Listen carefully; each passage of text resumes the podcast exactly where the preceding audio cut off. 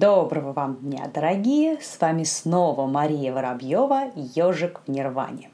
Сегодня поговорим о шаманах и колдунах. Вначале небольшой дисклеймер. Канал у нас научно-популярный. Здесь я выступаю как религиовед и рассказываю с позиции религиозной философии и истории. Ни в этом выпуске, ни во всех других я не буду как-то особо высказываться на тему того, истинными или ложными являются разнообразнейшие обсуждаемые верования. Потому что моя задача в том заключается, чтобы постараться по возможности показать вам, как воспринимали, да и продолжают воспринимать мир и разнообразнейшие его проявления представители различных народов и культур. Итак, шаманизм и колдовские культы. Это явление очень серьезные и интересные. И мы обязательно в дальнейшем поговорим о них поподробнее. А вот сегодня мне очень бы хотелось сконцентрироваться на одном маленьком моменте и, собственно, обсудить разницу между шаманом и колдуном. Люди их часто путают, воспринимая эти слова как какие-то синонимы – а между тем это вообще не так.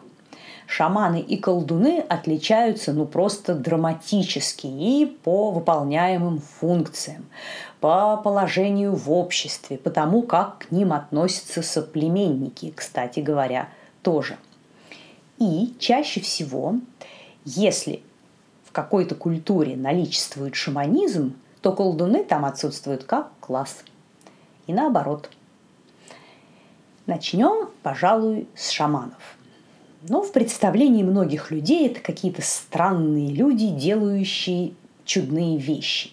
А, понятно, что к ним относятся по-разному. Кто-то считает шарлатанами, другие действительно думают, что они обладают какими-то необычными способностями. Но в любом случае уже вот в таком положении дел, в таком отношении заключается первая ошибка – Дело в том, что с точки зрения шаманской культуры шаман, он, как бы это сказать, не совсем человек. Ну, то есть он буквально отличается от нас с вами антропологически. И чтобы было понятнее, нужно немножко поговорить о том, как шаманские традиции смотрят на человеческую душу.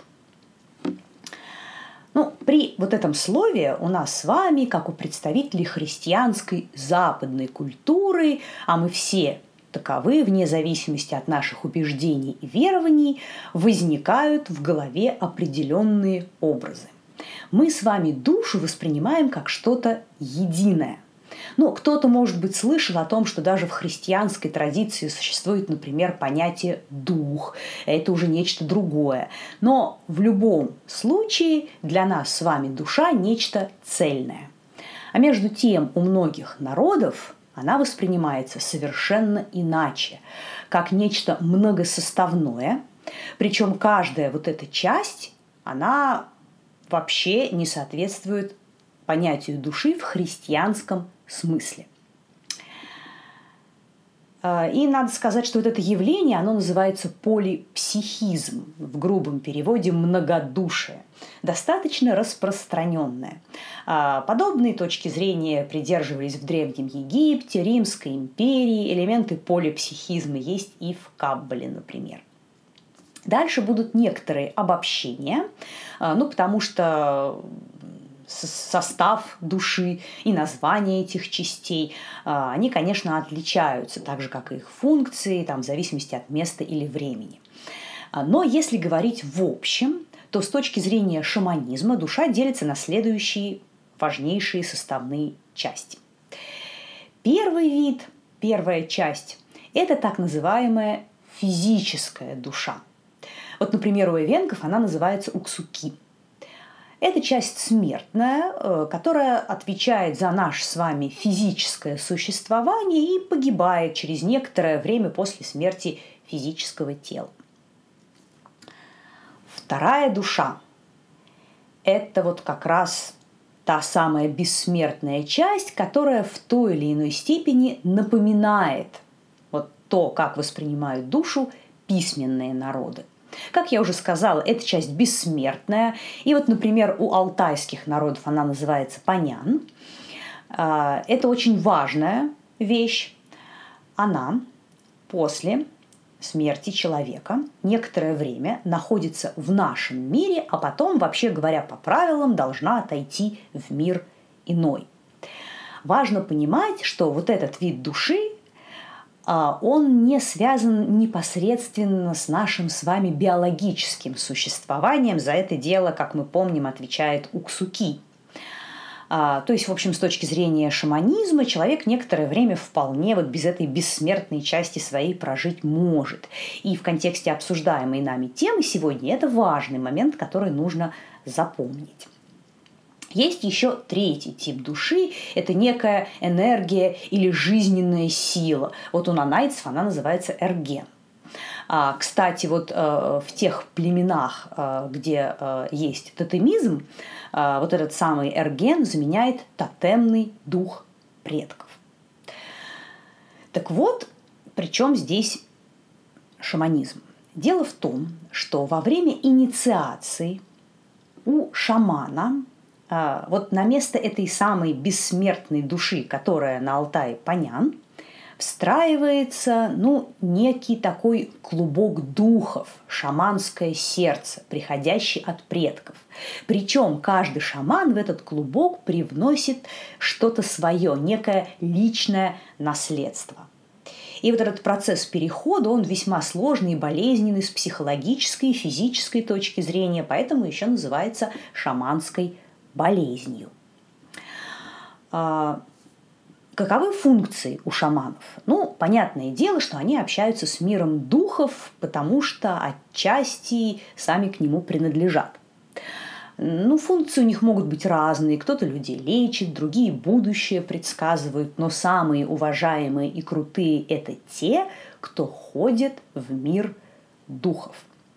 Причем, что интересно, функции у шаманов не пересекаются. Кто в загробный мир идет, тот людей уже не лечит. То есть налицо четкое разделение труда. Зачем вообще туда идти? Э, дело в том, что э, очень важен момент умирания. Человек, все, уже не жив. Его душа, бессмертная часть, она в этот момент теряется, не понимает, где она находится, не может найти дорогу к телу, заболевает и страдает. Сама она попасть в мир духов не в состоянии. Так вот, задача шамана через некоторое время после смерти соответствующего человека эту его потерянную больную душу найти, вылечить, а затем он делает интересную штуку. А, изготавливается такая куколка, которая одевается в элементы одежды умершего, и вот в эту куклу приглашается уже здоровая душа. А потом все это вместе шаман транспортирует, отводит в загробный мир духов.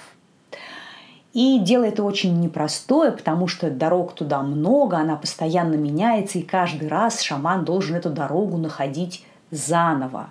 И, в общем-то, есть у него каждый раз вполне реальный шанс оттуда, в принципе, не вернуться. То есть затея это опасная. Надо сказать, что вот такая забота об умершем человеке, она обусловлена не только и даже, наверное, не столько э, сочувствию к почившему, сколько тем, что э, многие э, первобытные традиционные культуры, они были очень озабочены тем, чтобы вот умерший родственник, он как-то не вернулся обратно и не доставал своих э, еще живущих родственников. Поэтому вот этот момент, чтобы ушел и все, до свидания, он был весьма и весьма важен. Теперь перейдем к колдунам – ну, колдун это тоже не совсем человек, потому что он обладает некой магической мощной силой, которая иногда вот в буквальном смысле слова висит на нем, как некий невидимый предмет. Ну и для справки, э, различные колдовские культы, они вот, например, распространены на африканском континенте. Как вот эту силу колдун может получить? Ну, во-первых, по наследству. Потом он может поесть с колдуном, искупаться после ведьмы, а также может получить эту силу э, в различных предметах. В, этих, в эти предметы колдун, так сказать, предшествующий, да, свою силу вкладывает. А, и надо сказать, что да, в некоторых африканских племенах существует разделение на колдунов злых и добрых, и последние даже иногда могут выполнять функции жрецов, то есть почитать божества, общаться с ними и совершать различные ритуальные действия. Но это скорее исключение. Чаще всего колдунов описывают как таких злых духов. То есть отношение к ним очень настороженное, и я бы даже сказала, резко негативное. Их всячески боятся и опасаются. Существует э, антиколдовская магия специальная. От них защищаются с помощью всеразличных амулетов и оберегов.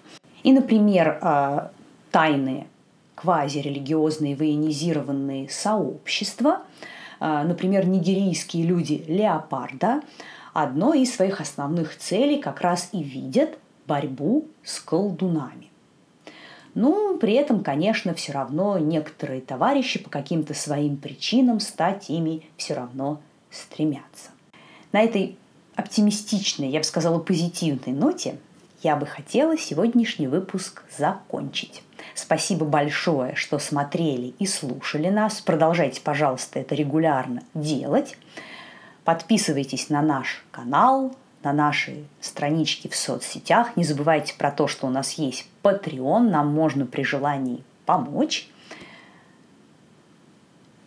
До скорой встречи. С вами была Мария Воробьева, Ежик в Нирване. Всего вам доброго.